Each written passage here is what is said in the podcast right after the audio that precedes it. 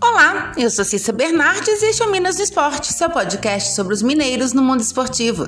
Seja futebol, vôlei, basquete ou até campeonato de peteca, eu tô aqui para contar o que acontece com as equipes mineiras no esporte. Hoje é segunda-feira, 13 de setembro de 2021. Vamos falar dos jogos do final de semana? Então vamos lá. Na abertura da segunda fase da Série D, a Caldense venceu a Aparecidense por 1 a 0 no sábado em Poços de Caldas e saiu na frente no mata-mata. O único gol da partida foi marcado aos 25 minutos do primeiro tempo pelo zagueiro Jonathan Costa, que fazia sua reestreia após ficar fora por um período de empréstimo. No fim, o zagueirão ainda salvou uma bola praticamente em cima da linha, que seria o embate dos goianos. Hum, que belo retorno, hein? Com o resultado, a Caldense vai para o segundo jogo decisivo na próxima sexta-feira, às 16 horas, em Aparecida de Goiânia, Goiás, precisando apenas de um empate para poder avançar à próxima fase. Já a Aparecidense precisa vencer por mais de dois gols para se classificar diretamente. Caso vença por apenas um gol, a decisão da vaga vai para os pênaltis. Em um jogo bastante movimentado, o Uberlândia se livrou da derrota para o Nova Mutum no Parque do Sabiá, com gol de pênalti de Ingro aos 55 minutos do segundo tempo. O Verdão buscou o 1 a 1 diante do time do Mato Grosso no jogo de ida da segunda fase da Série D. Felipe Augusto, aos 15 do segundo tempo, abriu o marcador para os visitantes. O duelo por uma vaga na sequência da competição ainda está em aberto. Com este empate, quem vencer na próxima semana avança de fase. Nova igualdade leva a decisão para os pênaltis. As equipes voltam a se enfrentar no próximo domingo, às 16 horas, no estádio Valdir do Ilho, em Nova Mutum, no Mato Grosso. Já o Boa Esporte perdeu por 2 a 0 para a União Rondonópolis, no estádio Lutero Lopes, em Rondonópolis, Mato Grosso. Os donos da casa dominaram a maior parte da partida, mas esbarravam nas defesas do goleiro Tom. Os gols saíram aos 43 minutos do primeiro tempo e aos 49 da etapa final. Com a vitória, a União Rondonópolis pode empatar ou até mesmo perder por um gol de diferença para o Boa em Varginha para ficar com a vaga. A Coruja precisa vencer por dois gols de vantagem para levar a decisão para os pênaltis. A vitória por três ou mais gols, é claro, dá a, vitória, dá a vaga para a equipe mineira. A partida de volta acontece no próximo sábado, às 17 horas, no estádio do Melão, em Varginha.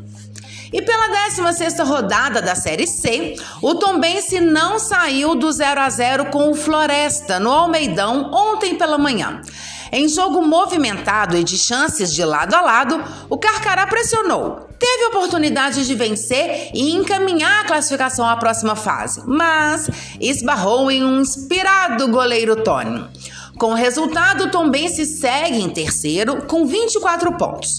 O líder Manaus também empatou na rodada e foi para 25. Já o Paysandu, segundo colocado, perdeu o seu jogo para o Ferroviário e segue com os mesmos 24 pontos, só que tem uma vitória a mais que o Tombense.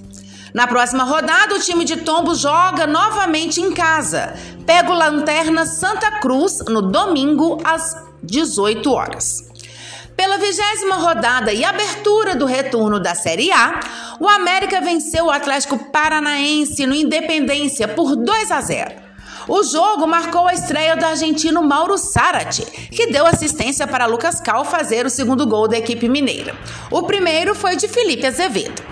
Os dois gols saíram na segunda etapa. Logo aos três minutos, Ademir deixou a bola com Juninho e, com tranquilidade, o capitão americano lançou na área. Felipe Azevedo apareceu entre os defensores e tocou de cabeça. 1 a 0. Aos 19 minutos, Wagner Mancini promoveu a estreia do atacante Zarate e ele precisou de apenas 5 minutos para mostrar a sua capacidade dentro da área. O camisa 99 tabelou com Patrick, recebeu livre e cruzou o rasteiro para trás. O zagueiro Lucas Cal apareceu na área e finalizou no alto para balançar as redes. 2 a 0 América. Com a vitória, o Coelho se aproximou de deixar a zona de rebaixamento. Em 17 sétimo lugar, chegou aos 21 pontos, mesmo número do Bahia, que tem uma vitória a mais.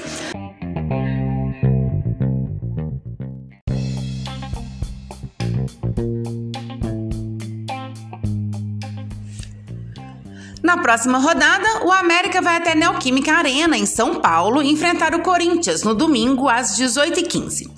O América de Wagner Mancini jogou com Matheus Cavicchioli, Eduardo Bauerman, Ricardo Silva e Lucas Cal, depois é Ricardo. Patrick, Juninho e Ademir, depois Alê. Felipe Azevedo, depois Rodolfo e Marlon. Fabrício Daniel, depois Berrio e Ribamar, depois Zaratin. O Atlético Paranaense de Paulo Autuori foi a campo com Santos, Marcinho, Pedro Henrique, Thiago Heleno e Abner, Richard, Christian, depois Renato Kaiser e Eric, Terans, depois Márcio Azevedo, Pedro Rocha, depois Carlos Eduardo e Bissoli, depois Jader. E o Atlético segue líder do Brasileirão, agora com ainda mais vantagem. São sete pontos à frente do segundo colocado, o Palmeiras. O Galo está com 42 e o Verdão, que perdeu para o Flamengo por 3 a 1, segue com 35. Ontem à tarde, o Galo venceu Fortaleza por 2 a 0 no Castelão. Os dois gols saíram na segunda etapa, marcados por Zaracho e Júnior Alonso. Logo aos quatro minutos, Hulk foi acionado por Nacho na direita. Ele cruzou e achou Vargas livre. O chileno dominou, ajeitou e encontrou Zaracho na cara do gol. O argentino finalizou forte e abriu o placar, 1 a 0. E aos 23, Nátio Fernandes cobrou escanteio na primeira trave. Júnior Alonso antecipou a marcação e tocou de cabeça para o fundo das redes. 2 a 0. O foco do Galo agora é a Copa do Brasil. Na próxima quarta-feira, às 19 horas, o Atlético recebe o Fluminense no Mineirão. No primeiro jogo, o Galo venceu por 2 a 1. O Fortaleza do técnico Juan Pablo Vodivoda jogou com Felipe Alves, Tinga, Benevenuto e Tite. Ederson Jussa, depois Matheus Vargas, Iago Pikachu, depois Edinho, Lucas Crispim e Lucas Lima, depois Romarinho. David, depois Wellington Paulista e Robson, depois Igor Torres.